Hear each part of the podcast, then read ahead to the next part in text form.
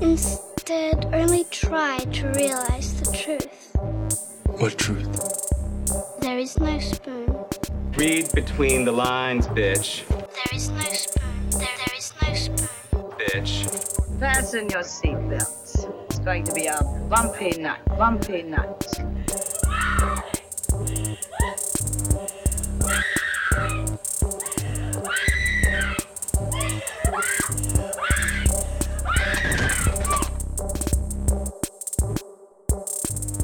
Saludos amigas y amigos, yo soy Mario Alegre Femenías Y yo soy Rosa Colón. y esto es Desmenuzando. Yeah. ¿Cómo estás Rosa? Bien, bien. ¿Y tú, Mario? Todo muy bien, aquí estamos para continuar con nuestro tema de septiembre que es cine del 99. Yes, party like it's 1999. Y en el episodio de hoy vamos a estar hablando de horror del 99, Oh, dear. específicamente Audition y The Blair Witch Project. Yes. Y si no escucharon algo después de que él dijo audition, pues tienen que ver audition para que sepan el sonidito que siempre va a ir con ese, con ese título. Porque cualquier persona que ha visto Audition, Se recuerda de ese ruido. ese ruido lo tiene grabado para siempre. Yes. Que si alguien tú estás durmiendo y viene y te lo dice al oído, tú vas a caer sentado en la cama. O le das un puño instintivamente. Así que eso es lo que vamos a estar discutiendo hoy, pero antes vamos a calentar motores, hablando de otras cosas que hemos estado viendo y consumiendo del pop culture. Rosa, ¿con qué quieres empezar? pues mira, Mario. Tú me dijiste. Sí. Llevo... Nosotros llevamos ya aquí como una hora grabando otras cosas y Rosa llegó diciéndome que tenía algo que va al bullchiteo. Puedo empezar con lo el weird stuff. No, voy a empezar con el normal. Yo sé, miren, mi... Pero vas a seguir entonces extendiendo el, el suspenso para Sí, mí. es super stupid, pero es que es tan fun. Ok, pues dale, empieza con otro. Tengo tantísimas cosas para ver en Netflix. Tengo tantísimas cosas para ver en Hulu. Esos son nuestros problemas de toda la semana. Yes, pero cuando prendí Hulu el weekend... Ah, ya sé, eh, yo vi el tweet. Ajá. Eh, pusieron la miniserie de The Purge que salió en USA el año pasado, que yo nunca vi porque yo no tengo cable. Eh, mi televisión es Netflix, este, Hulu y gracias a mi hermana Prime. Este, y yo nunca la había visto y obviamente tuve que parar de hacer todo lo que estaba haciendo para ver la miniserie de The Purge. ¿Que son, ¿La viste completa ya? Eh, siento que sí, pero puede que hayan más finales que no estoy que me faltan por ver. Ok. Pero I feel like yes. Eh, es como una película de The Purge, pero estirada hasta más no poder Se supone en que- 10 episodios.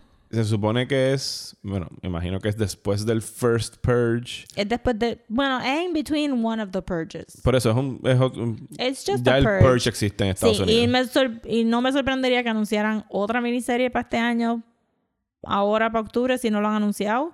Yo creo que no lo han anunciado. Oh, but they're missing out. Porque esto pudo haber sido una anthology series, pero siento que metieron un montón de cosas ahí. Y hay muchos como que C-list este, TV actors que están oh my god, míralo ¿Y ahí. cuántos episodios son? 10.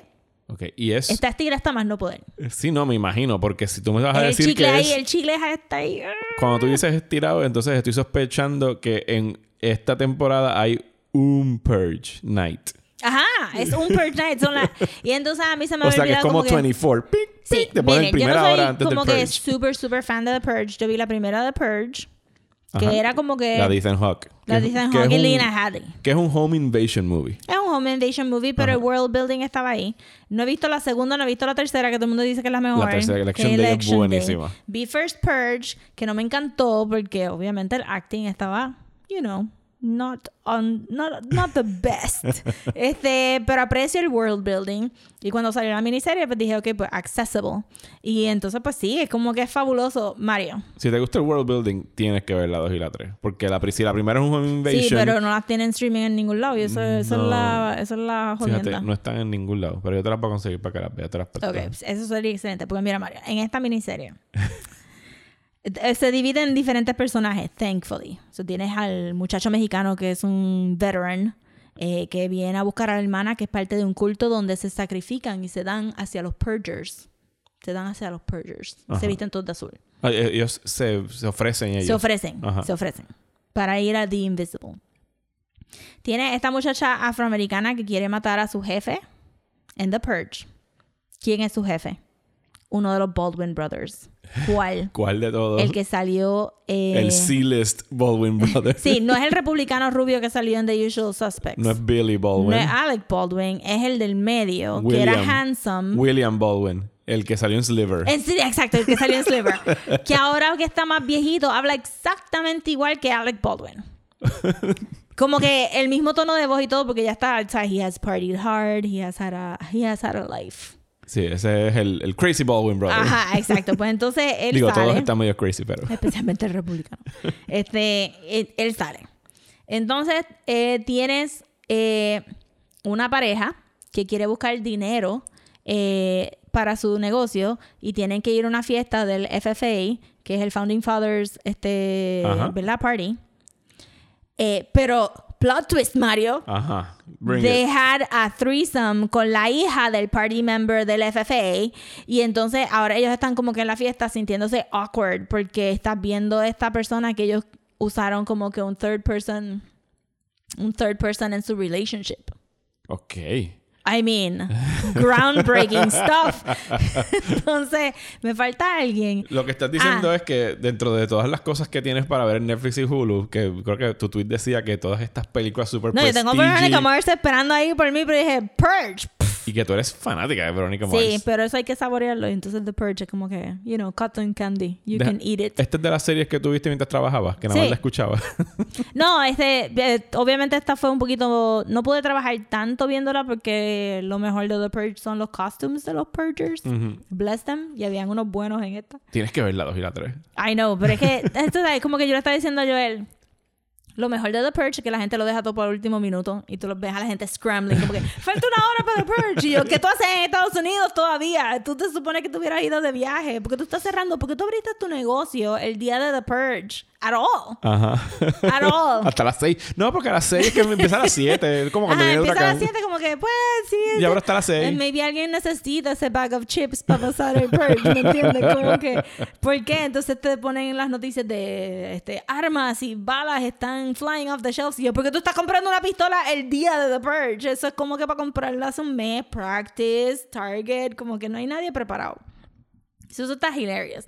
Y lo otro es que dejan para comprar las pistolas por último minuto, pero los costumes están hechos desde el año pasado.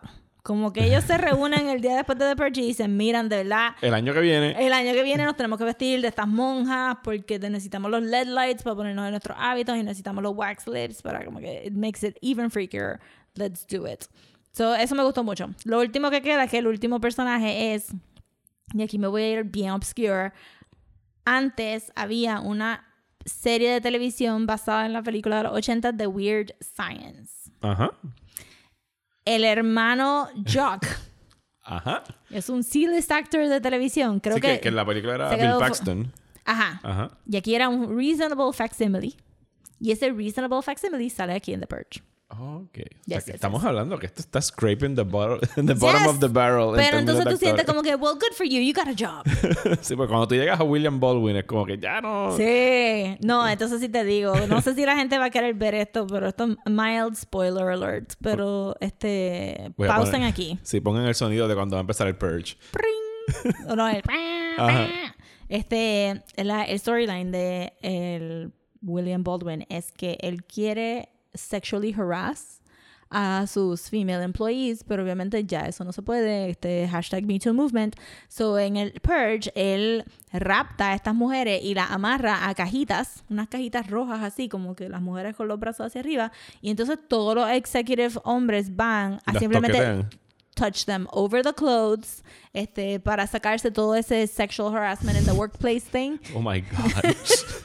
Y es como que the funniest thing, como que tú me quieres decir a mí que tú puedes estar yendo matando a gente por ahí, pero de verdad lo que te hiere a ti, lo que te hiere es que tú no puedes sobarle el hombro a alguien cuando estás hablando con ellos en un work setting. Espérate, espérate. Get a girlfriend.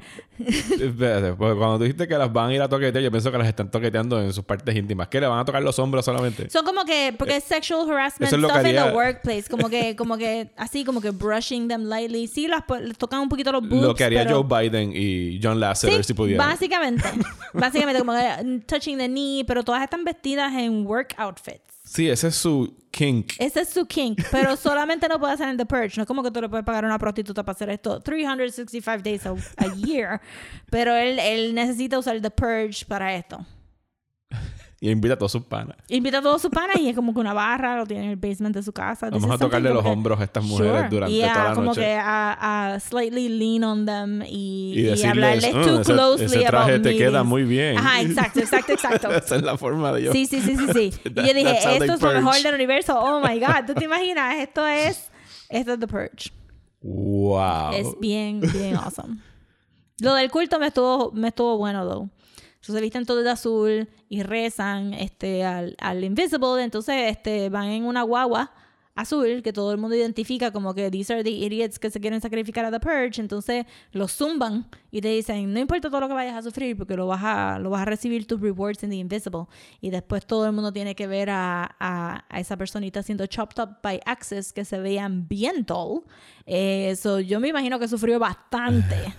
y entonces ellos todos ahí rezando al frente de, de la masacre que están haciendo. Y es como que, yay, you helped them with their sins. No, definitivamente te voy a conseguir la 2 y la 3 para que la vean. Porque Sí, la de 3 es donde más se meten en, el, en los Founding Fathers y el partido. El Founder Founder suena como Gilead de... Sí, es de- una extensión del Partido Republicano. Ajá, exacto.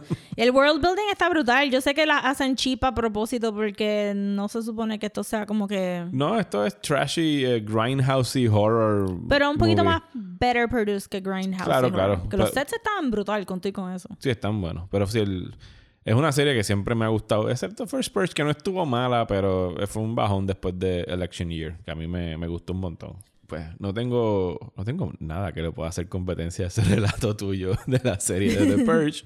que, por cierto, está disponible en Hulu. Si la quieren ver, pues ya saben. Yo creo que Rosa la recomienda. Yo la vería. Sí. I mean, de- después de que entiendas que sí, se pudo haber contado en tres episodios versus en diez episodios.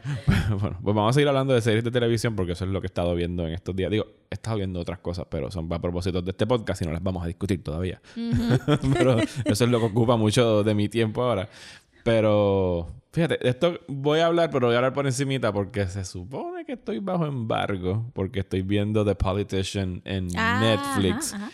Que estrena el 27 de septiembre. Son ocho episodios y me dieron acceso a los ocho episodios. Voy por la mitad.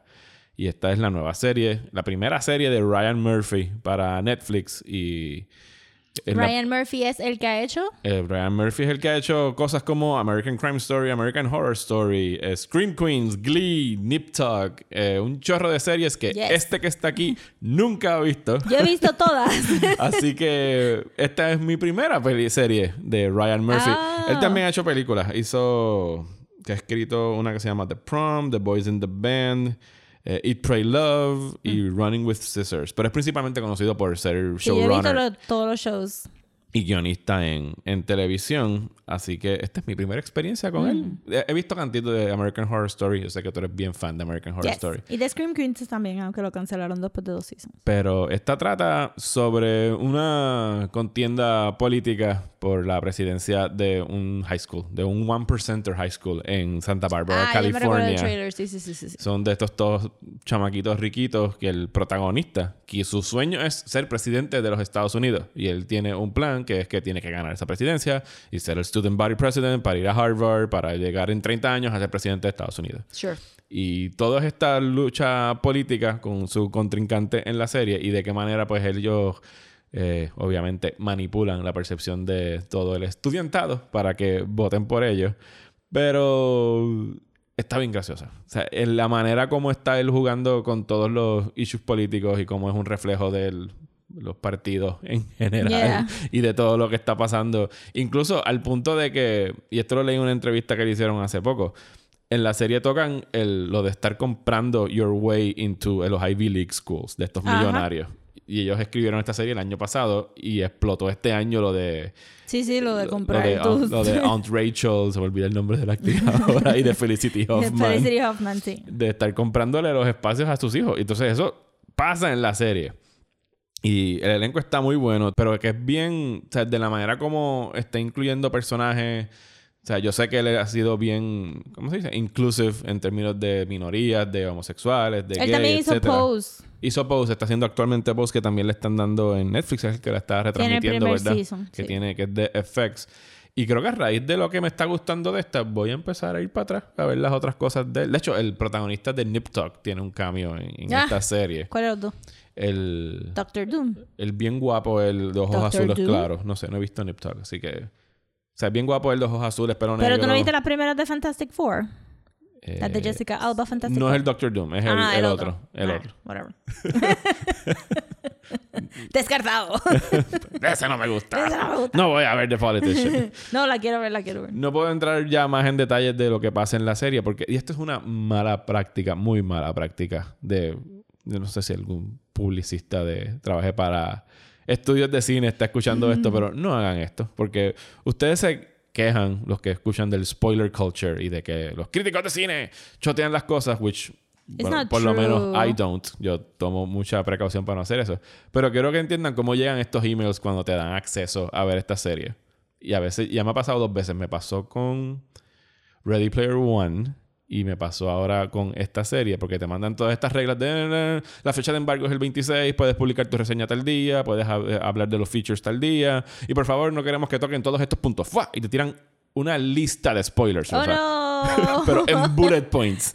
Y por más que tú tratas, ya yo voy bajando poquito en el scroll. Ajá. Porque sí dicen como que no toquen estos puntos y ahí es que yo cierro el email, como que, ok, pues ahora voy a ver la cosa. Pero aquí, pues logré ver el primero por encimita, como que, por favor no menciones, por un ejemplo, la muerte de fulano. Y yo como que, Oh, no. great. Afortunadamente, fulano muere en el primer episodio y fue como que, ah, pues está bien, no fue como que la madre de los spoilers, Pero como quiera. Por ejemplo, cuando fuimos a ver Ready Player One, abajo decía como que, por favor, no mencionen nada de The Shining. Y yo, ¿por qué no puedo hablar de The Shining? y yo, sea la madre, ¿qué carajo tú me acabas de chotear? Y en efecto, digo, yo que me había leído ya Ready Player One, dije, ok, fine, pues van a sustituir War Games por, Ready Ajá, por. The Shining. Pero igual ya estaban cojonados entrando al cine.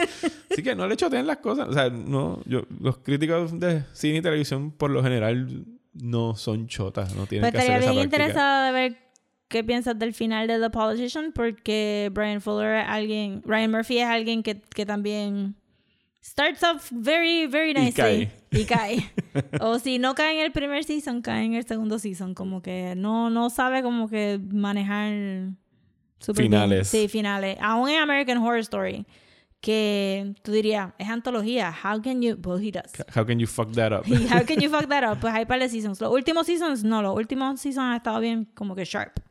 Pero al principio era como que, diablo, esto está brutal, este va a ser el mejor season. What? Ah, bueno, creo que el actor que te dije que salía en Nip Tuck, ahora me confundí, a lo mejor no es el de Nip Tuck, pero él sale, él es el papa en la primera temporada de American Él Horror salió en Story. Nip Tuck.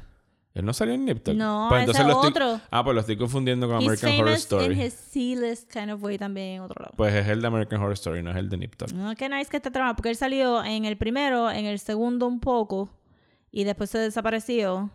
Este, y yo, well, he acted really nicely, you know. Y ahora está regresando para esta. Qué bueno.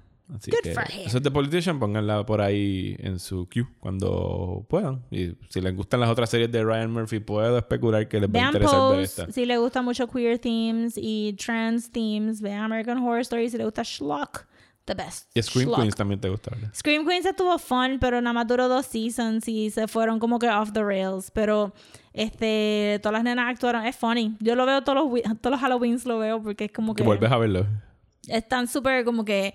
Es de verdad uno de esos shows que dijeron: Ah, screw it, ya nos cancelaron, vamos a hacer lo que nos dé la gana. Y sale John Stamos en el segundo season. Uncle Jesse fans, metan mano. Ok, Rosa, llevo esperando como una hora y media para que me digas cuál Sí, es el cuento para el bullshiteo. Este, porque realmente no estaba haciendo casi nada porque estaba viendo The Purge. Hablando de build-ups que después se Sí, caen. verdad, súper. Esto se va a caer bien brutal. Pero por lo menos, hopefully, la gente va a decir, what? Este, como estaba, estaba nada, trabajando, este, ilustrando y haciendo un montón de cosas y no puedo ver nada de, pero por las noches tengo que unwind. Y YouTube me llevó a estos videos de BuzzFeed que son este una muchacha jugando Sims 4. Ajá. Pues, este, yo, a mí me gusta jugar Sims, pero obviamente mi, mi computadora es Mac. eh, famously not known for playing games. Ajá. Y obviamente no tengo chavos para comprarme ni, lo, ni un solo expansion pack. Literalmente tengo Sims 4 porque los regalaron. Lo pusieron de gratis por dos semanas y yo fui y lo bajé, ¡pup! y no entiendo muy bien cómo jugarlo, porque no tengo ningún expansion pack. So dije, voy a ver a esta nena jugar Sims, porque yo nunca voy a tener la computadora que esa nena tiene. Y de momento me enteré que hay algo que se llama The 100 Baby Challenge. Ok. Y es un challenge que tú tienes una matriarca and you make her pop out babies. este, y cada baby tiene que ser de un papá diferente. So tú tienes que seduce 100, 100 Sims men y tener babies with each of them. Entonces, este, es ver cuán rápido tú puedes hacer que, que la Sim tenga 100 babies. Ok. Pausa. Porque esto está bien interesante. ¿Cuánto tiempo in-game toma eh, tener un niño? O sea, después, de que, ok. después de que quedas embarazada. Ok. Este, los Sims no corren en real time. So, tienen su propio- obviamente. porque, Ajá. este, eh, no como, porque Animal Crossing sí corre en real time. So, Ok. tú tienes que esperar el día completo para que se acabe el día. Sí, porque los todos Sims estos juegos que son de como que de, de, de cropping y de hacer fincas y qué sé yo, tú necesitas esperar a veces una o dos horas para que salgan Stardew las... Valley tiene Ajá. su propio time. Animal Crossing es el único que corre literalmente on your hour. Ok. Y en The Este, Sims es como que En te, The Sims, no. te Sims- preñaste y ¡ping! sale el muchacho. No. Ok. Tú tienes que esperar como que tres días. Cada día... Días de Sims World. Día de Sims World que, que sustituye un trimester. Ajá. O maybe un poquito más. Ajá. Pero entonces tú tienes esos tres ¿Y días. cuánto dura un día en real time en el del Sim World? Uf, I'm sure somebody knows. Pero van más rápido, van mucho más rápido. Una hora, dos En horas. ella, ella graba shows de media hora Ajá. y en esos shows ella podría tener un bebé y preñar y, y estar... Digo, también ella puede editar el video para que se haga más rápido. Sí, pero no creo que lo hacen ¿No? porque, el punto, porque tú estás viendo el time running y la gente que sabe Sims. that's O sea what que they un bebé cada media hora. Yo diría... Eh, se intercala. So, sí, podría tener... Si lo juega bien, podría tener dos bebés en, en media hora. Esta conversación. Sí, es como que... Qué porque- bueno que esto no es un show de radio porque tú entras esta conversación a mitad. y como que- What happened? What? o sea que puedes tener un bebé cada media hora. sí. Técnicamente sí. O por lo menos tener el baby y preñarla ya suficiente para que, para que esté en el tercer trimester y cortar. Porque ella misma dice como que no puedo hacer estos videos más largos porque it's insane. Este, y, y entre medio tiene que... Porque los Sims te ponen un, un limit de capacity en el household. Ajá. So tú tienes que crecer a los otros babies para mudarlos, para tú poder reemplazar. La cosa es que yo he jugado casi todas las versiones de Sims. Este, shout out a Verónica, la hermana de Carla, que me introdujo a esta pequeña adicción, que es literalmente una adicción que yo no puedo tocar un juego de Sims, porque si no voy a perder la semana completa jugando Sims y no voy a hacer nada. Eso es el equivalente mío a World of Warcraft. Exacto. Son esa clase de juegos. Lo único que I like to manage, you know, other people's lives, porque la mía está unmanageable. que de hecho, que salió hace poco World of Warcraft Classic. No sé si Oh. sabes. No. Pues World of Warcraft, desde que salió en el 2004, creo que fue, le han hecho pues más expansiones y lo han mejorado y le mejoraron las gráficas y salen y salen y salen. Y yo me quité a la que tuve hijos porque no podía. O sea, mi vida de World of Warcraft era. Eso es lo que yo he escuchado mucho. Yo. Jugaba World of yo me Warcraft and casé then I en had el. children. Yo, yo me casé en el 2005 y empecé con un horario bien horrible de trabajo que yo era entraba a las 5 de la tarde, salía a las 2 de la mañana Uf. y los fines de semana también trabajaba y mi esposa que es maestra trabajaba de día, o sea que nunca nos veíamos. O sea que mi vida era durante recién casados llegar a las 2 de la mañana, jugar World of Warcraft hasta las 8 o 9 de la mañana, Oh my God. como que desayunar con mi esposa para verla y después dormir de 9 a 3 de la tarde y irme a trabajar otra vez. My goodness, suena era mi horrible. vida subiendo de level. Pues hace poco sacaron World of Warcraft Classic, que era Back to Basics, el primer build de World of Warcraft sin todas las otras chulerías y cosas Ok. que le pusieron después, porque ahora todo lo retro está de moda. Y un pana que jugábamos para esa época me llama, acabo de pagar los 15 pesos World of Warcraft. Y yo, no, y colgué. Además que no tengo tiempo para esa mierda ahora. I know, I know. Yo bajé ese Sims 4 porque, porque estaba de gratis y estuve como que dos semanas figuring the shit out y qué sé yo. Entonces, pues lo bueno de, de Sims es que si empezaron y eran como que ocho pixelitos moviéndose en una Ajá. casita. Yo ahora- jugué una versión de Sims, pero fue de las primeras. Yo jugué hasta las de PlayStation que son horribles, buggy y mal hechas y todas estas cosas, but you enjoy them. Sí. Y tú Mi- te metes en la vida de como que, mira, tengo que llevarlo al baño, qué sé yo. Y tú empiezas a hablar, mi mamá me decía, pero ¿de quién tú estás hablando? Cuando me escuchaba hablando con otras personas y yo estaba hablando de los Sims, como que no, porque ella casi no llega al trabajo ayer y ella, ¿de, qué- de quién tú hablas? Y yo, es de Sims. Shh, Sí, mi, quiet you. mi, mi hija, eh, que tiene 10 años está loca por 9 años está loca por meterle mano al Sims y yo no la he dejado porque yo sé que tocan temas que no son Sí, hace niños. que yo no sé por qué no han hecho alguna forma que tú puedas poner algunos filtros que no te dejen hacer ciertas cosas dentro del juego pero además I que- mean- para que se vuelvan una junkie de Sims tampoco Sí, I mean, no, por lo menos no son gráficos, ¿viste? Como que el woohoo literalmente es Woohoo. debajo de la sábana y sale un corazoncito y todo es bien romántico, no es nada así como que... But they can woohoo in bushes, in closets, in beds. como que... Pero supongo que si no tienes la maña de pensarlo, you don't figure it out. El juego doesn't go out of your way to Para tell you decirte- these things. Es como tú tienes que estar cliqueando todo para ver qué yo puedo hacer aquí. Ellos son bien, entonces sí, el juego si lo juegas bien bellaquito, pues sí, va a ser bien bellaquito. Yo tuve que poner como que love dens en todos mis public spaces porque tenía una que era social, que lo único que quiere es como que meter mano con medio mundo. Y era como que, nena, pero es que no lo puedes hacer ahí. Yo no sabía que podía woohoo en a bush. Ahora que vi el, Ah, es- los ese videos, es I el término del juego woohoo, Woohoo. Make, whoopee no, es simplemente woo. Este, y pues, y cuando tienen los babies, es como que en este sci-fi contraption, no, no es como que. no hay un hospital donde el No, es- pixelated woman tiene que pop Es out un hospital, Ajá. pero el, la camilla es como que una casita, una casita sci-fi y viene el robot y te saca el baby. Eso no es como que tienes que tener awkward, awkward, pero sí pueden woohoo. La cosa es que. pero volviendo al challenge Ajá. Entonces, 100 babies. Entonces, este.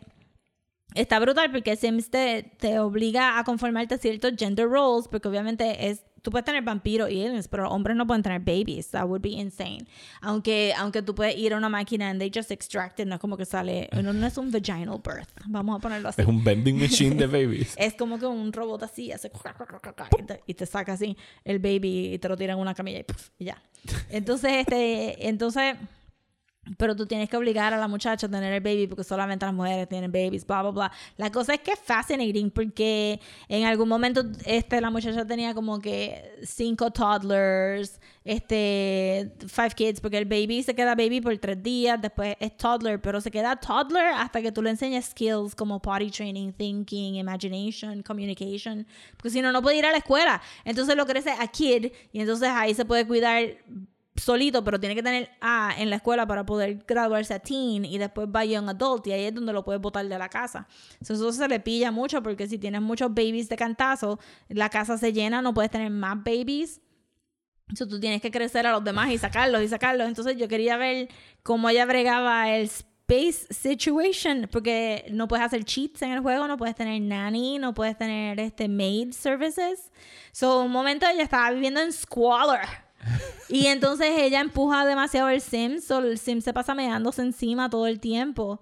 Y si se mea encima, está embarrassed por un montón de tiempo también, porque los Sims tienen emotions, entonces tú tienes que dejar que corra. Como que she's gonna be embarrassed for 18 hours porque se meó encima. Y entonces eso la- no la deja flirt, eso no puede. Entonces está, está demasiado de funny. esto es un juego para pasarla bien porque esto I love se it. escucha bien estrésico Sí, es súper estrésico, pero no es nada manageable. Viste, en tu vida real tú dices.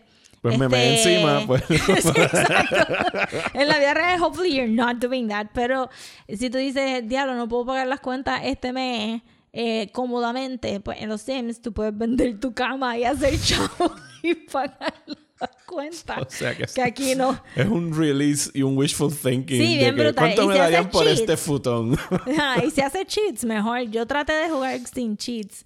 Pero, cheats, tú dices que estás alterando, o sea, cheats dentro del juego que te permite hacer cheats o haciendo la- bueno, está o manipulando implied. la programación del juego para hacer cheats.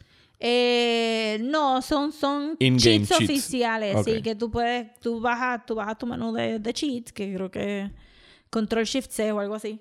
Y entonces pones motherload, mal escrito. Ajá. Entonces te da 50 mil simoleons. Que son los chavos del income. Yes. Ajá. Pero entonces, este, si no, pues tú tienes que jugarlo ahí. She has to get a job. Y lo bueno es que hay tantas opciones de jobs. Este, que, pero entonces te, it's a grind. No, fuck this. It's no. a grind. So yo hago, motherload. Dame un Let's chavo. have money. Quiero tener el televisor y quiero tener esto bla, bla. ¿Dónde está el slash con shift C de nuestro Motherlord en la vida real? Ay, no, O sea, yo quisiera como que gritar, motherload. y que caigan 50 mil pesos del cielo. Motherload. No sale, no pasa. bu. Boo.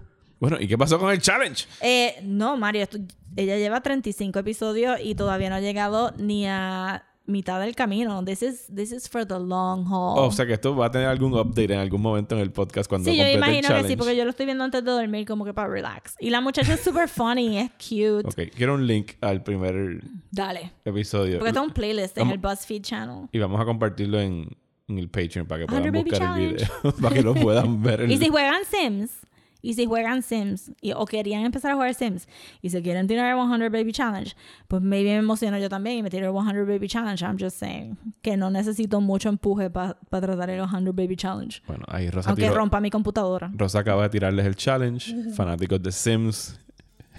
Heed the call. Yo lo único otro que tenía que contribuir, y creo que no, es más, me lo voy a callar porque no, no, no aporta nada. el 100 Después, de eso es como que cagar el final de, de Stephen King. ¡Oh, no! Bueno, lo voy a decir. Dale. Ah, no voy a decir nada. Ah.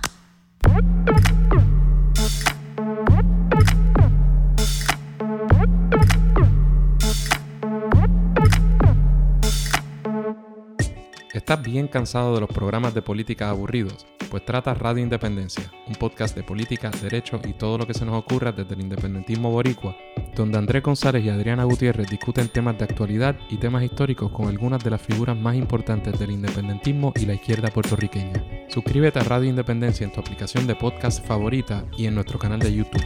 Únete ya.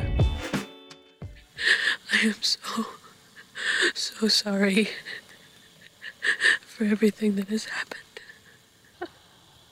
Everything had to be my way. And this is where we've ended up. And it's all because of me that we're here now. Hungry and cold and hunted.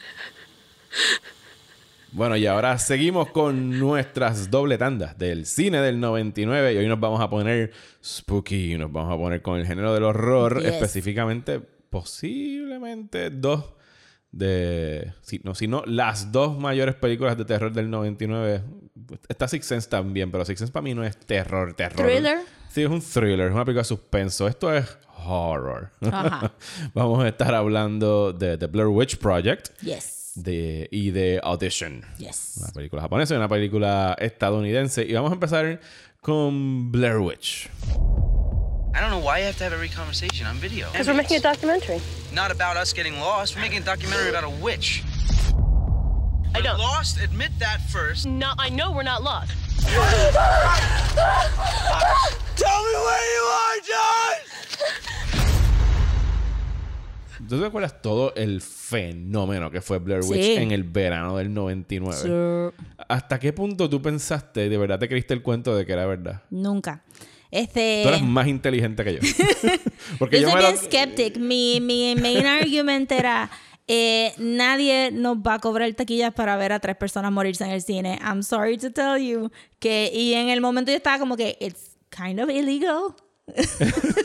Yo me estuve creyendo el cuento como hasta, creo que dos semanas antes del estreno.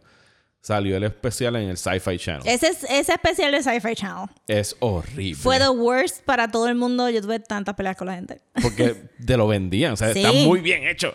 Por eso digo, porque yo pensaba, cuando yo vi eso, yo creo que fue de las primeras cosas que yo supe de Blair Witch, porque pues la información no corría como corre ahora. Y ya Blair Witch pues había estrenado en el Festival de Sundance. Y pues si tú sabes que estrenó en Sundance, pues tú tienes una idea de que pues es una película de, de ficción. Pero si tú de repente estás... Mira, tienes que ver un especial del Sci-Fi Channel y te lo pendían con newscasters e informes. Parece un episodio... Con policía. Policías, parecía Unsolved Mysteries. Para mí es de los mejores complementos que han habido para una película. Y yo dije, anda para el carajo, esto es un documental. ¿sabes? Encontraron unos videos de una gente que se fue a hacer un documental sobre una bruja y desaparecieron. ¡Qué cosa cabrona! Y entonces, como a los dos o tres días, era como que la premiere de Blair Witch y ya, mira la gente ahí, es embuste. Ok, está bien. Pero por- hubo un espacio ahí de 48, 72 horas que yo me creí que de verdad habían Yo desaparecido. creo que estas en, personas. ese, en esa época yo jangueaba con un grupo bien grandecito de gente y creo que alguien tuvo que haber dicho como que no, pero es que esa película es verdad. Yo le dije, no, nadie nos va a cobrar dinero para ver gente morir en el cine, I'm sorry to say. Y yo trabajaba en un videoclub y en, Era un videoclub chiquitito, no era blockbuster ni nada de eso. La gente iba a janguear ahí todo el día porque estábamos al frente de, uno, de una cooperativa. Y yo tuve peleas con personas mayores que yo de, pero es que en el Sci-Fi Channel salió un policía hablando de esto. Y yo, no van a enseñarte gente muriéndose en pantalla. Eso no va a pasar. Tú no eres, tú, you're no fun. tú no nos dejabas creer el Yo súper skeptical.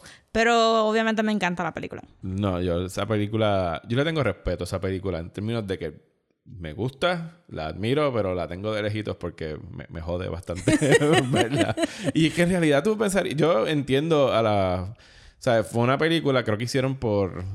Es bien famosa por el boom que fue para el found footage, no que fue la que ori- originó el found footage. El found footage existe desde los 70 como género. Pero, o sea, hubo un renacer de found footage a raíz de Blair Witch. Todo lo que fue esos primeros 5, 6, 7 años de los 2000, los Paranormal Activities, ¿sabes? I mean, ¿cuál Eh, fue la primera found Cloverfield. footage? Yo creo que esa se le adjudica a Cannibal Holocaust. Ah. Que pues era sobre... Que también se basó en una cosa bien Sí, que, similar. oh, this happened. De, mira, encontramos este found footage de un documentary crew que se fue a investigar. ¿Nunca lo has visto? Nunca la he visto, pero sé, sí sé que... Es asquerosa. Sí, sí. Eh, Y encontrar, o sea, se los comieron unos caníbales y esto fue lo único que sobrevivió. Y pues yo entiendo que ese es el origen del found footage, es el Hannibal. Sí, porque de la, de la manera que la gente estaba reaccionando, no había nadie analizando cuáles eran los efectos de tu claim que algo de ficción era un documental y filmarlo como un documental, porque eso fue lo que causó la histeria. Que la gente no estaba acostumbrada a eso y estaban como que, oh my god, it happened, but look at it, it's grainy footage.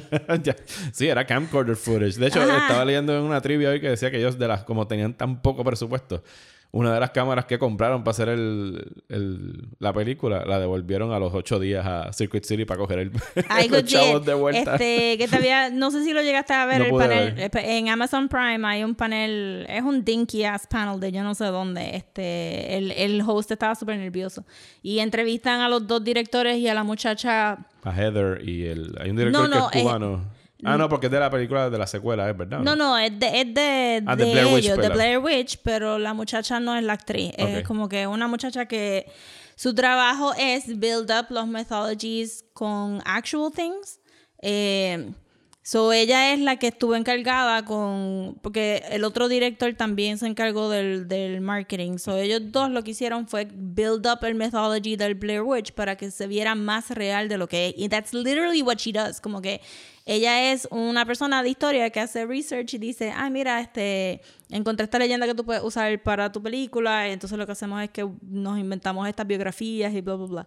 Y ellos en el panel dijeron que they maybe went a little bit too far con su creación de Blair Witch Yo diría que sí. para lo que la película era y, y hablaron de cosas como que la gente todavía cree que esto pasó. Y, la, y como ella creó biografías de libros que validan la leyenda del Blair Witch, la gente piensa que esos libros existen y que están llamando a Maryland todo el tiempo Para ir al pueblito de... para, para las bibliotecas y el, el, el ¿verdad? El, el, el whatever, whatever record place, como que mira, tienen este libro, y ellos le dicen, no, ese libro se inventó para la película, ese libro no existe, so, so you won't give it to me. O sea que hay un... ¿Me entiendes? O sea, que hay un pobre bibliotecario en algún sitio cuyo Sí. trabajo es Bueno, todo el día eh, coger llamadas y decir, no, es no una existe. película. Ella dijo que tuvieron que cambiar en los websites oficiales que decía que en vez de que estaba en, en el Maryland, whatever, whatever, tuvieron que poner in a private collection porque ellos estaban recibiendo tantas llamadas de gente que no creían que esos libros no existían. Y, eh, y ella dice que hasta ella misma se confundía sobre los libros que ella se había inventado y que no porque sonaban tan legit. O sea, que hicieron muy bien su trabajo. Eh, sí, sí, sí, sí, sí, sí. Pues esta película se hizo, pues, como dije, un presupuesto de 60 mil dólares y en la taquilla global creo que hizo 250 millones. Así que en la historia del cine es de los mayores return of investment ever. Porque lo Yes. multiplicaron una cosa ridícula. ¿Tú la, llegaste, ¿Tú la viste en el cine cuando estrenó Sí, aquí? yo la vi en el cine. Yo recuerdo haberla visto en, en Montelledra y era un Montelledra tenía, era un cine que acababa de abrir, llevaba como dos Sí, yo también fui a abierto. porque yo siempre he vivido cerca de Montedera. Y- No, no en el Rich People. No, no, no. en los outskirts. Ajá, en los outskirts de de. Montelledra. Eh, y recuerdo que el cine estaba empaquetado de gente y puedo entender, hubo gente que se estaba riendo durante la película, gente que salió defraudada porque dijeron, ay, no pasó nada, Sí, eso fue mucho. versus gente que de verdad estaba completamente friqueada por lo que estaba pasando. Bueno, yo te diría como que las risas en las películas de horror usualmente es because they're nervous. Sí, usualmente son, sí. Sí. son risas de nerviosismo, pero Sí. otras son risas de, bueno, la escena famosa de ella llorando y con los mocos saliéndose Sí, por la nariz. and obviamente siempre hay como que... yeah, yeah, yeah. Pero overall en realidad no es una película, o sea, dura ochenta y pico minutos, es una película relativamente corta para lo que estamos acostumbrados a ver ahora. Y tiene un buen pacing y el hecho de que te aburre un poco abona al sentido de que pues sí, se perdieron en el bosque y la desesperación va incrementando. Y de la manera que fue hecha la película, que es que ellos de verdad los directores los soltaron en un bosque y les mandaban solamente notitas que les dejaban por la Que, mañana. lo- que no todos los actores podían ver. No, les dejaban en la caseta de campaña, depende, le daban instrucciones de qué es lo que tienen que hacer. Todo el diálogo fue improvisado. Tenían un, un, um, ¿cómo se dice? Un boceto, un, Dios mío, un draft de lo que iba a pasar. O sea, un outline de las cosas Sí, que como que camina hacia acá. Entonces solamente fulano va a saber este little piece of information y todos ustedes tienen que reaccionar y... Sí, como cuando Mike se desaparece, pues esa, esa mañana... Josh. ¿Josh es el que se desaparece? Sí, porque Josh. No, porque Josh es el que está abajo en la esquina. Mike es el que desaparece primero, ¿no? Yo pensaba que era Josh, sí, porque es- lo que ella está- media hora gritando Lo que ella Josh. está gritando es Mike. Por la, en la casa es Mike. Sí. Cuando Josh desaparece, pues esa mañana Josh recibió una nota, creo que en, su, en sus botas o algo, de que te levantas temprano y te vas y no vuelves. y dejas a los otros dos desesperados de por qué no me sacaron a mí de esta jodida película. También la, la escena cuando ellos están por la noche durmiendo y de momento atacan la, los tents, ellos tampoco sabían. Sabían, sí. sí. Que en realidad... los- Eso, eso tuvo que haber sido un mini heart attack. no, no, no, no. no. Is, is it the directors? Is it people who actually live around here? Are we gonna die? Haciendo esta película que die. nadie va a ver. ¿Tú recuerdas cuál fue tu reacción cuando la viste? Eh, me recuerdo, obviamente, pues, porque soy, whatever, no sabía que no era verdad, pero a mí me gusta ir a las películas and really enjoy. So yo estaba como que, this is great, I love this. Eh, y fui una de las poquitas personas que salió del cine como que, this was amazing, cómo se terminó, it was great. A mí me encanta el guys". final de la película. Ajá, y todo el mundo estaba, "Ay, qué mierda, qué mierda película. salió la bruja. Y yo, wow, esto está brutal. y por eso fue que fui a ver la segunda. No estaba tan brutal. But it's okay. Eh, yo no he vuelto a ver Book of Shadows desde que salió en el cine. Está en Hulu. Me- ¿Sí? Me han dicho que debo volverla a ver porque en realidad no es una mala película de horror. Solo que no es, No es lo que uno quería. no es lo que uno quería. Pero en realidad uno no quería volver a otra gente perdida en el bosque otra vez. Una secuela de Sí, Blair ah, Witch. pero hasta ellos mismos estaban diciendo como que "Eh, it's kind of underrated, pero it's, it's perfectly fine. No es para burn, pero después de tener una película que fue tan Sí, popular fue un y fenómeno. como que cualquier otra película que hicieras no iba, no iba a llegar anyway. Yo recuerdo, yo la fui a ver con mi, mi esposa, mi novia en aquel entonces y otra amiga. Y la amiga estuvo agarrada así como que tapándose los ojos toda la película. Porque el, el final es desesperante. Ah, y ahora que me acuerdo, a esa amiga... Ya yo sabía que era fake, pero ella todavía estaba en el trencito de que todo esto era real y yo lo que hacía era abonarle a que era Ay, qué real malo. para joderla. y yo le dije, sí, no, es súper real, súper real. Yo vi y le mandé clippings de periódicos y no, que están investigando porque creo que encontraron otra cosa. Yo le estaba tratando de abonarle a la... Y al final cuando sacaba dije, mira, no es fake, en verdad. Aquí está la foto de ellos en la premiere. no, no en el celular porque no teníamos celulares con Sí, imágenes exacto. en ese momento. En, en tu computadora dial-up. Pero sí, sí, se la llegué a, a enviar. Mira, yo este hace par de años atrás fuimos a visitar a la amiga de Carla en, en Boston y fuimos a un haunted experience, ¿verdad? Y, y era, este, eran como que, qué sé yo, 80 cuerdas en el mismo medio de New Hampshire y habían como cinco casas embrujadas y entre medio pues tú tienes un, un montón de camino que caminar porque, porque está hecho para millones de gente y bla, bla, bla. No, gracias. Y había uno en particular que se llamaba The Colony. ¿Qué cosa? ¿El camino? ¿O este, el la, lugar? casa. Son, son casas, son cinco casas embrujadas. Y entonces, este, pues vamos a meternos en esta, porque llegamos temprano y no había fila en ninguna.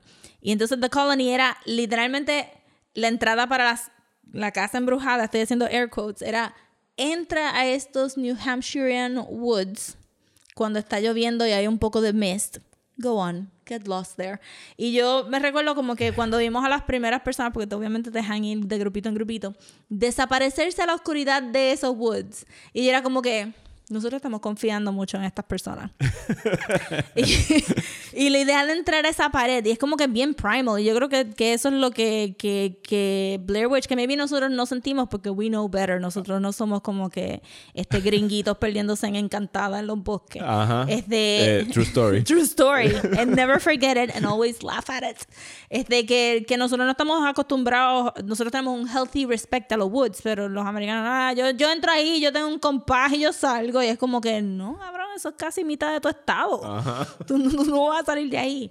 Y que Blair Witch como que no es que te perdiste en any place, te perdiste en un, en un wood que resalta como que todos los árboles se ven igual, tú no sabes para qué lado tú cogiste, tú no sabes para qué lado tú tienes que coger y te puedes perder bien rápido. Mike no tenía que, que botar el mapa al final del día, because they were so lost. Ajá. Anyway, no iban a salir y es como que eh, eso, más la idea de que la bruja de verdad existe y que hay algo que te está persiguiendo, it worked. It was so simple, but it worked. Funciona. Y el hecho de que nunca la ves. O sea, siempre, siempre te va a dar más miedo algo que tú no ves que el monstruo que sale con el jump scare. Sí, O sea, porque te está, tú porque mismo tu estás haciendo- imaginación está haciendo todo el exacto. trabajo. You're getting scared by yourself. Ajá. Por eso es que todo el mundo es súper valiente hasta que lo cogen a las once y media de la noche caminando por un cementerio y de momento es como que, diablo, es, pero el, es como que... es el mismo cementerio de día. Claro. Solo que ahora es de noche y tu, y tu cerebro empieza a trabajar. Ajá, y tú estás como, no, vamos a coger por otro lado, vamos a... Y todas esas películas de horror que has visto durante toda tu vida, de repente regresan y dicen, hola,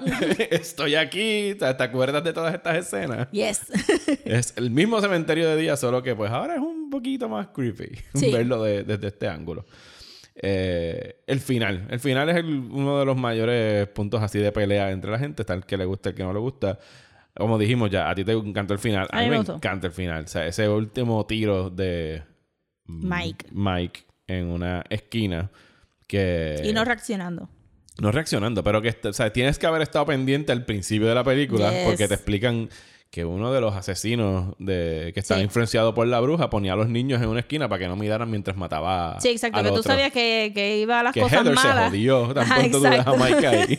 o sea, cuando tú ves a Mike ahí, tú dices, Heather, pues te jodiste. Como que, "Ugh", y que él se acaba ahí y no hay más nada. Y that's it. Y that's it. Es Este, un gran final. O sea, Sí. el... Y creo que lo, lo estaba leyendo originalmente. Ese fue el final que ellos tiraron en, en Sundance. O lo, que, o lo que estaban testing it en test Ah, audiences. y después consiguieron un poco más de presupuesto y le dijeron, mira, pero tírate otro, haz un alternate ending porque ese como que no está teniendo la mejor reacción. Y los que, todos los que hacían, o que enseñaban a la bruja, o que había alguna otra cosa sucediendo, no, no funcionaban tan bien como, como ese. Y se quedó ese. Y qué bueno que se quedó ese porque él era, era el original de ellos. eh, y que influenció todas las otras películas de horror también. Yo siento como que no. Hay muchas películas que no necesitan ese huge scare al final, que no tienes que tener ese CGI monster al final. No, gracias es, a es un tipo parado en una esquina, pero es lo que significa ese tipo parado en, Exacto. en la esquina. O sea, porque ahí tú, tú- repetimos, tú eres, tú eres el que te estás asustando tú mismo, porque si te acuerdas de lo que dijo aquel testimonio al principio de la película, es como que, oh shit, o sea, y ya. No, y que funciona también porque el, el punto es que todo esto es oral history. Y lo más importante te lo dieron de una manera oral. No te está enseñando, no tienes flashbacks del tipo matando. ¿Qué, qué es lo que pasaría ahora? Que te, te pondrían un flashback de alguien o algo así. Es como que Heather te lo contó como si te estuvieran contando en un pajama party en tu casa, asustándote. Y de momento al final, it just happened to be true. Sí, y que van construyendo hacia ese momento. Porque te ponen, qué sé yo, una mañana encuentran los dientes, los dientes ahí frente Los a la dientes caseta. gloopy. What the fuck? O sea, que eran dientes de verdad. Creo que fue un, un amigo del director, era dentista, y él le consiguió unos dientes humanos y los pusieron ahí. Teeth are very easy to find if you know where to look. Sí, eso es preocupante. Lo de los chamaquitos todos golpeando la, la caseta, eso es para cagar a cualquiera. Sí. Y este otra cosa bien visual que también mucha mucha gente después copió las, las cositas de madera, Ujú. los Sí, el folksy, símbolo, el folksy símbolo del- symbols, de Blair Witch. ajá, jangueando por todo. A- de- desde ese punto en adelante siempre hay una escena donde alguien se encuentra un chorro de twigs como que amarrados together y oh no, eh, it's scary the twigs O sea, tied up together.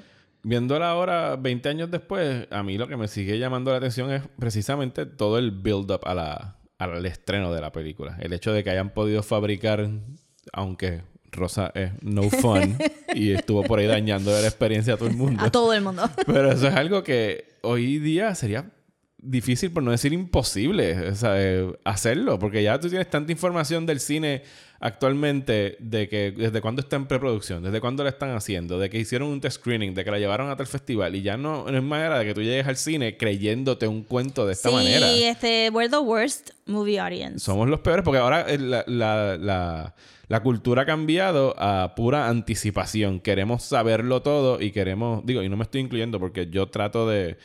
O sea, sí tengo que reportarlo porque es parte del trabajo, pero trato de, de no influenciarme por él y, es que sé, si tengo que compartir un trailer o lo que sea, no lo veo, porque ya tú estás llegando a la película sabiendo tanto que no... Sí, por eso yo dejé nada. de ver trailers también, a menos que me empujen de verdad, de verdad, de verdad, o en el cine no me den otro break.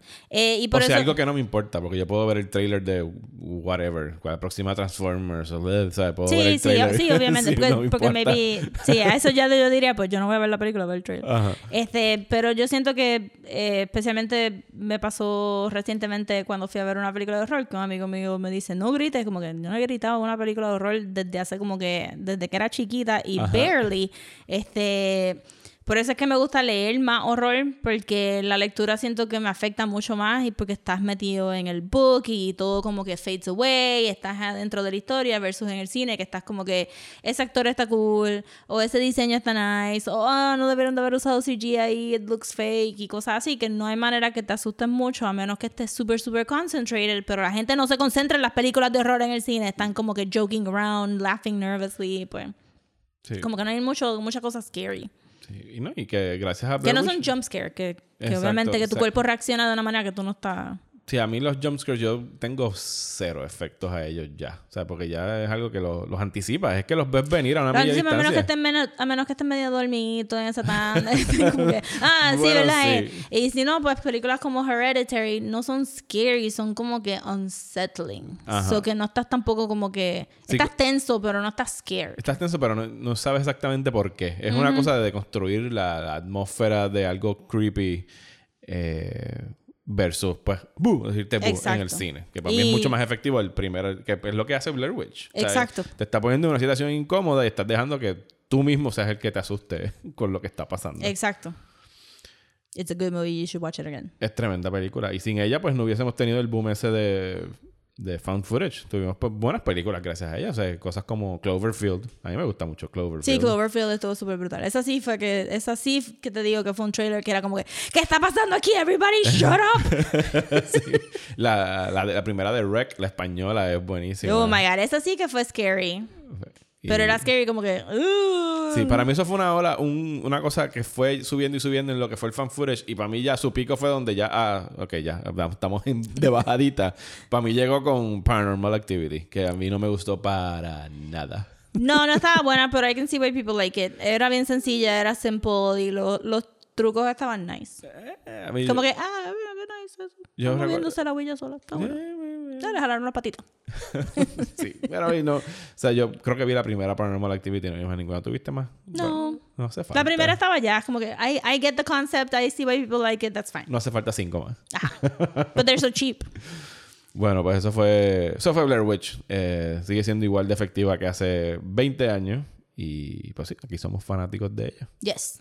Ahora vamos a hablar de otra cosa. Y es una cosa horrible, espantosa.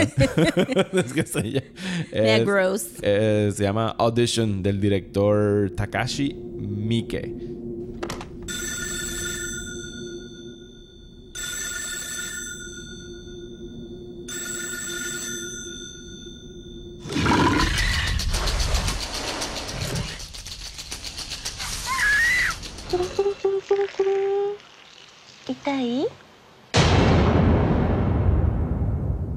Que ha hecho tantas películas.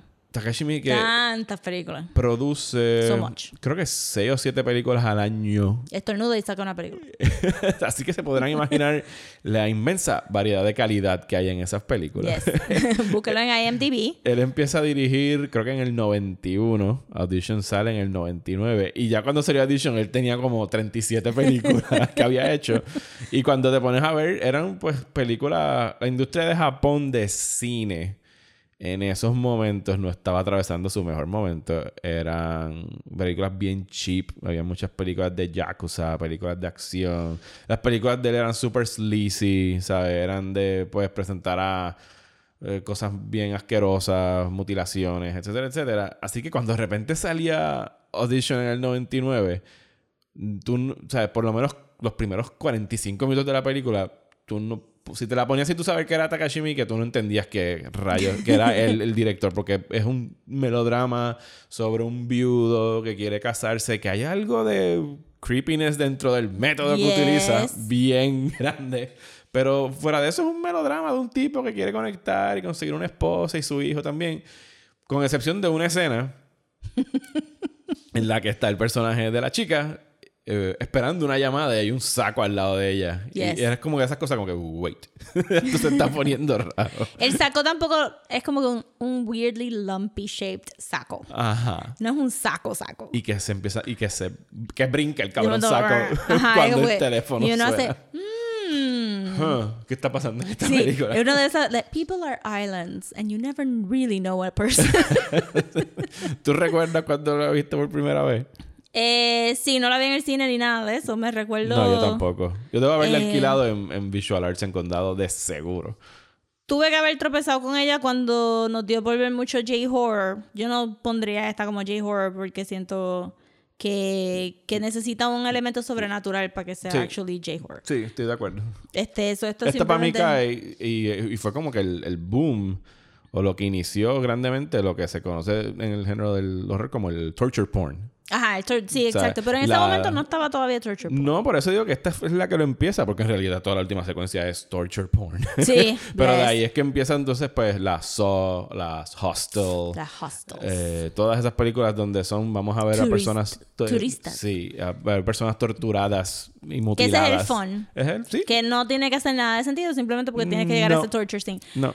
Eh, pero esta, fuera de, de- a comparación con, digo, para regresar al punto inicial. So, si tuve que haber tropezado con esto cuando J-Horror, o maybe, maybe la acabé viendo porque te recuerdas cuando Bravo sacó el 100 Ajá. horror Sí. thingies y pues como Eso fue un que buen especial. me recuerdo haber hecho una lista y como que we actively sought it out, fue lo que yo pensaría. Eh, entonces la vimos y fue como que this is disgusting. She's amazing. But this is disgusting. este, y, y me recuerdo que dije, diablo, Audition está bien buena, no la quiero volver a ver. Sí, yo creo que yo debo haber pasado por la misma situación.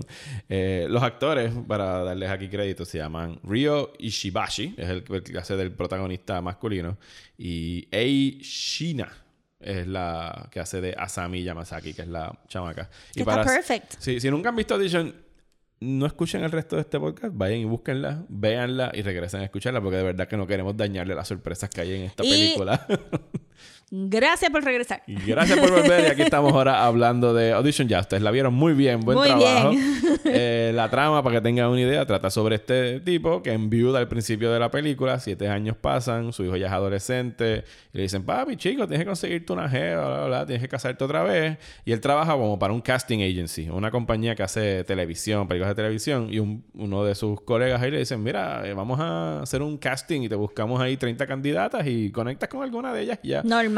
Súper normal como hace cualquier persona decente que quiere entrar en una relación Claro, claro. sentimental con otra persona. Sure. ¿Verdad?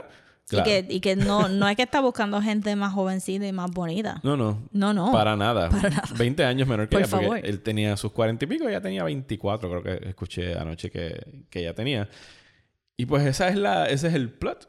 Podemos decir que no le va bien con su decisión. No. Eh, y yo recuerdo, o sea, yo vi Audition de la mejor manera posible, era sin saber nada de estos detalles. O sea, fue como que yo no sé que la alquilé, pero yo no conocía a Takashi Miike. De hecho, yo creo que yo había visto Ichi the Killer Sí, yo tengo Ichi the Killer. antes de ver Audition, porque yo, o sea, Ichi the Killer salió después, en el 2001. Pero creo que fue más rápidamente accesible porque ya había salido Audition. Yo y ya la gente estaba pendiente a él. Yo no sé qué, yo no sé qué pasó esos años. Yo no sé por qué yo tengo una copia de Ichi the Killer. I have no idea. Porque eso es lo que Este- uno compraba, ¿no? O sea, tú no veías la cara de ese cabrón así Sí, cosida. sí, estaba brutal, pero Que no de hecho, inspiración que no se puede negar para el Joker de, de, de Christopher Nolan, lo de la boca aquí cosida Sí. y abierta, eso es bien Ichi the Killer. Yo diría que tiene que haberlo más o menos inspirado en eso. Solo que lo tiene. Maybe, sí, probablemente. Probable.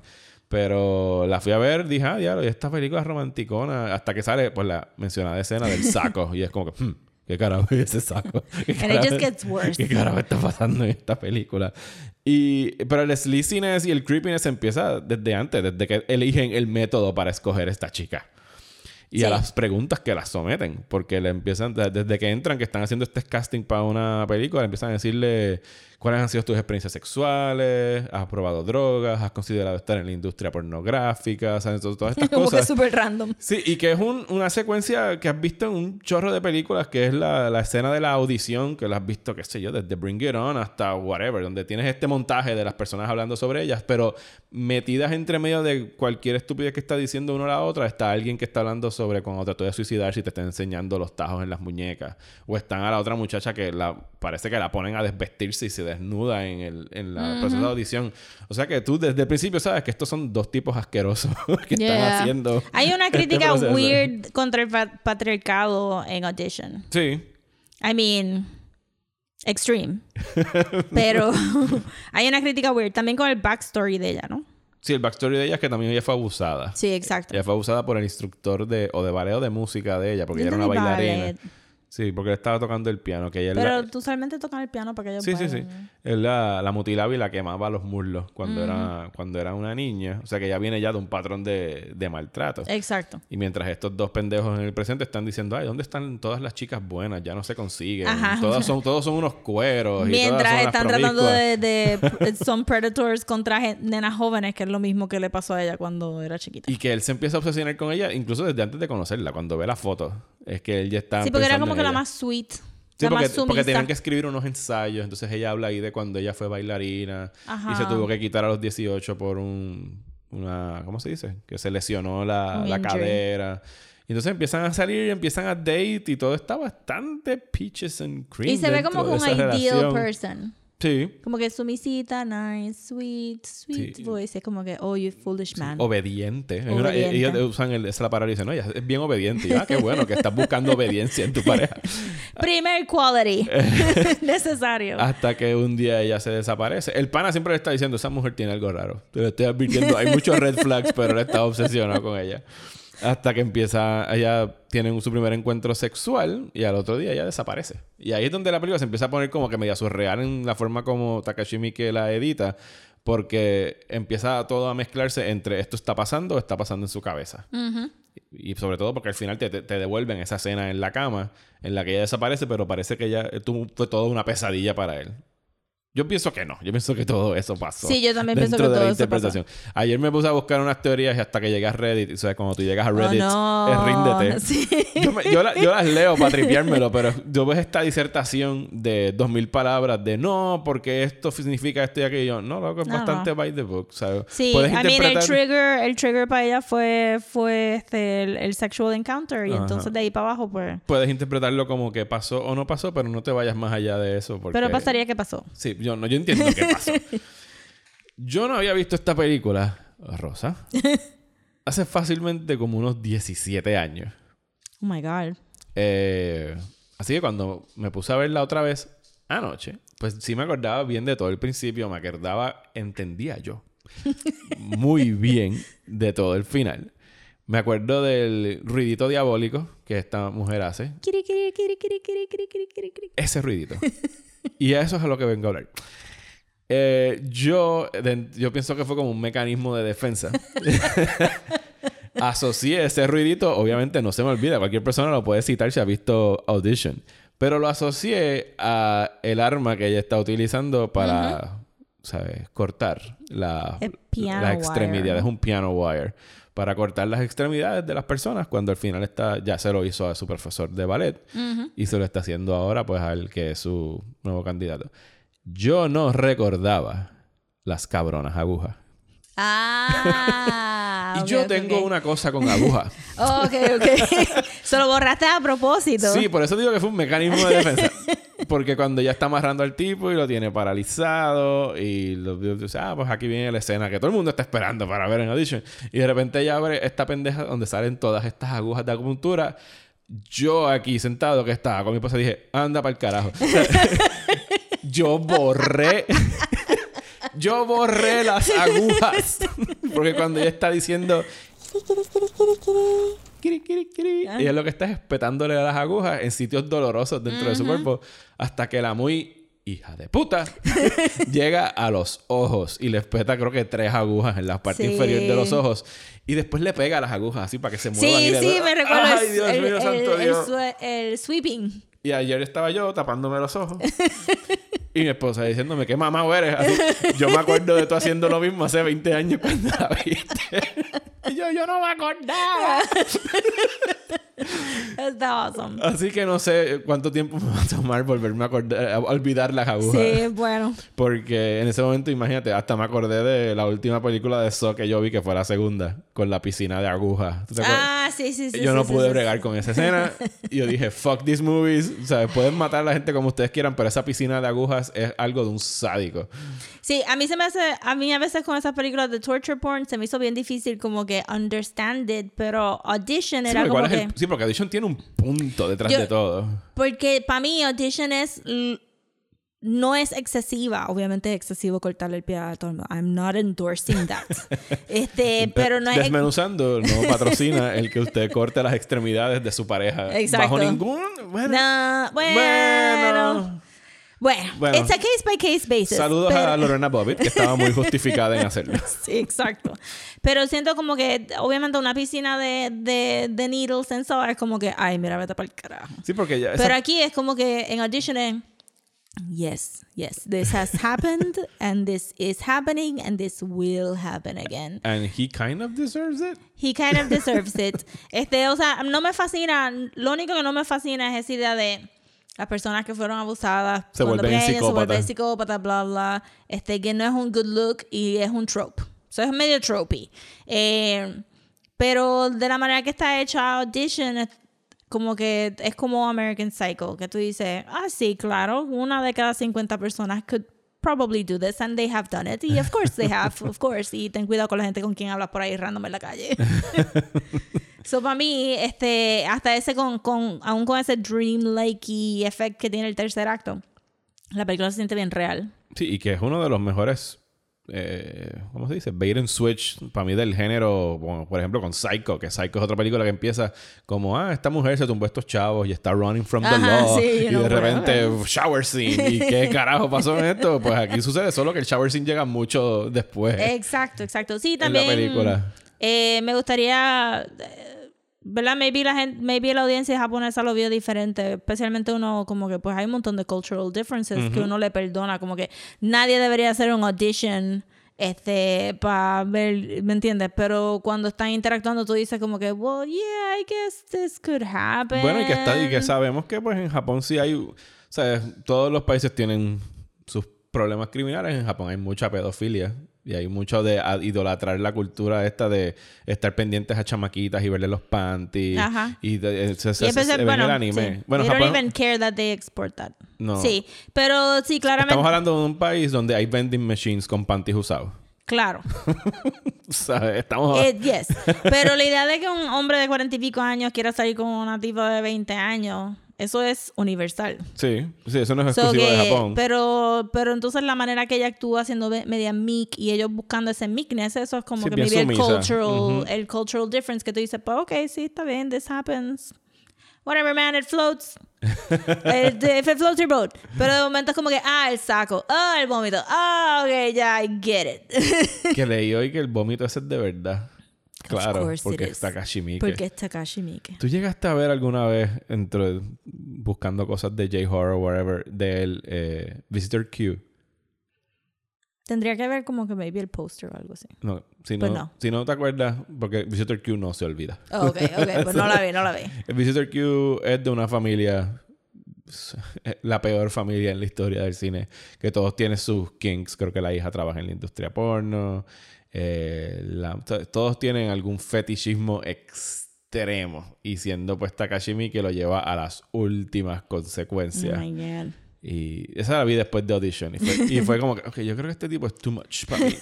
Cuando llega Visitor Q. Pero después como que cambió un poquito de... Y era hecho como que family o, o nostalgic o Bueno, sad movies, el ¿verdad? año que sale eh, Visitor Q Fue el año que se fue el 2001, sale Visitor Q, sale Ichi the Killer y sale The Happiness of the Katakuris, que es un musical de zombies que él hizo que es muy bueno, que usa en parte stop motion animation y es un vacilón. Oh my God. Pero imagínate, fueron esas tres películas en un solo año, o sea, este cabrón las dispara. Sí, como, porque es medio grindhouse. Sí, ya ha hecho muchas películas de Yakuza, sacó la serie de Dead or Alive, ha hecho cosas serias, él ha hecho dos, dos películas de samuráis muy buenas, una es 13 Assassins y otra hizo un remake de Harakiri, que son, o sea, bien películas by the book, no se va al extremo Quiero de lo que que hace. yo vi 13 Assa- Assassins. 13 Assassins es de unos samuráis que contratan para, proteger un pueblo, o sea, es Sí, bien, western. Sí, bien western. Ver, Eh, maybe la vi, sí. y él hizo la adaptación de Blade of the Immortal hace No. dos años. O sea, del manga de Blade of the Immortal. Pero sí ha tenido varias, sigue siendo igual de prolífico. O sea, todos los años hay una película de Takashi Miike y uno no puede keep up with them. O sea, que- Sí, pero yo siento que, que de- a diferencia, Audition es como que él holding back the right way y por eso es que funciona la película. sí, versus pues el exceso de lo que se puede ver en las otras, porque Ichi the Killer es asquerosa. Sí, es asquerosita. y Visitor que es peor. Por eso que yo pienso como que, why do I even have it? ¿Qué, qué, qué? Porque me recuerdo haberlo visto una vez y haber guardado el DVD y haber dicho, that's fine. Bueno, yo puedo entender que la tienes si la compraste porque querías verla. No puedo entender que la tengas si ya la habías visto y No, dijiste, yo yo, creo que- quiero tener Ichi the Killer Sí, en pero mi no me colección. recuerdo como que porque la quería ver, de verdad que, que eso fue como que un, un cloud de, de weird live action y anime stuff de Japón que dio como por dos años y de momento nos levantamos al otro día y fue como que, what happened? I don't understand. ¿Y cómo tú crees que se vería Audition ahora dentro del mundo del 2019 que estamos viviendo? Yo creo que se vería igual. Idéntica, ¿verdad? Sí, como que completa. Después de mi, del Me Too Movement, es completamente plausible que alguien esté abusando su trabajo de show business para hacer un audition para conseguirse una esposa joven. Y que coja la más mic y que la más mic sea la que, la que le corta el pie. Solamente tenemos que ver el caso de Harvey Weinstein y todas Ajá, las audiciones exacto. y los favores sexuales que pedía a cambio de ponerte en X o Y película. Pero pues nadie, nadie le cortó un pie a él. The Lamentablemente. pity. Pero todavía tiene sus dos pies. Hay chance de que alguien se los corte. Hay chance. No estamos endosando y no estamos haciendo un llamado a un criminal activity. Contra Harvey Weinstein. FBI, if you're listening. Pero por acá. Pero, Pero acá. si tienes un piano wire y unas agujitas de acupuntura. So, sí, yo pienso que, que I'm just, we're just saying, este, que sí, que el patriarcado realmente no se ha movido tantísimo como En para tú 20 decir, como que, wow, mira, esta edition es una reliquia de esos more weirder times. no, sigue siendo un asco. Sadly. Eh, ¿hace, ¿Hace cuánto tú no la ves? ¿Hace tiempito ya? Hace tiempito no la pude ver para el podcast, pero cada vez que, que tú me tiras un, un, un softball de película ahí, como que, mira, tú has visto esto, y yo hago, me siento en mi casa y hago, do I remember this movie? y yo hago, yes, yes, I remember this movie because it was horrible. No, yo te aseguro que después de esta vez no creo que vaya a poder volver a olvidar las agujas. Quizás en 15 años. A que te olvidas, sí. Si te lo olvidaste la primera vez, te lo vas a olvidar de Maldita nuevo. sea la madre de esas agujas. Me cago en 10. Todavía me tienen mal. Bueno, ya está ahí esta doble tanda de cosas espantosas del cine del 99. Continuamos con este tema la semana que viene, donde vamos a estar discutiendo dos películas queer de la época. Vamos a estar hablando sobre todo sobre mi madre y But I'm a Cheerleader. Yes. Esas son los las dos películas que vamos a estar discutiendo la semana que viene por si quieren volverlas a ver o verlas por primera vez para que estén al día con esta conversación. Antes de despedirnos, queremos agradecer a las personas que se han unido a nuestra página de Patreon, patreon.com slash desmenuzando. Rosa, ¿cómo se llaman? Se llaman Gracias, Nina, Iliana, Rogelio, Rey y Armando. Gracias a todos ustedes por haberse unido al Patreon de Desmenuzando y apoyarnos con un dólar o cinco dólares al mes. Por si no lo saben, tenemos esa página, como ya la mencioné, es patreon.com slash desmenuzando.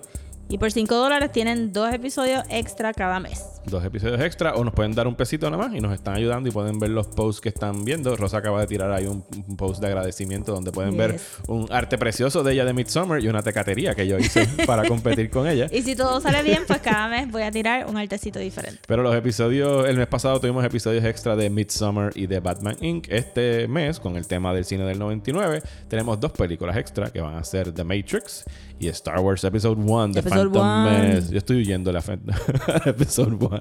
¿Quieren, quieren escucharnos hablar de Annie. De Sweet, Sweet Annie. y de Jar Jar Binks.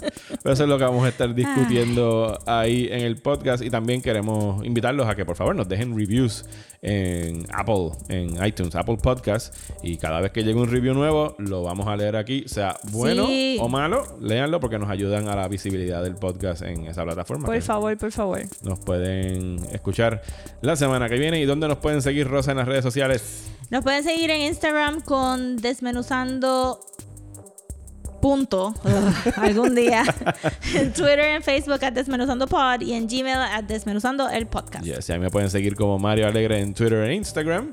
y a mí como so at soapopcomics O sea, y también nos pueden escribir. Ah, no, tuviste ya el Gmail. sí Ok, pues nos pueden escribir, nos pueden seguir, nos pueden escuchar. queremos escuchar de ustedes Queremos saber de ustedes. Escríbanos, dejen mensajes en el Patreon donde ustedes quieran. O sea, cosas que nos envíen. Las aunque podemos sean leer. emojis las podemos leer aquí en el podcast. Muchísimas gracias por escucharnos y hasta la próxima semana en Desmenuzando.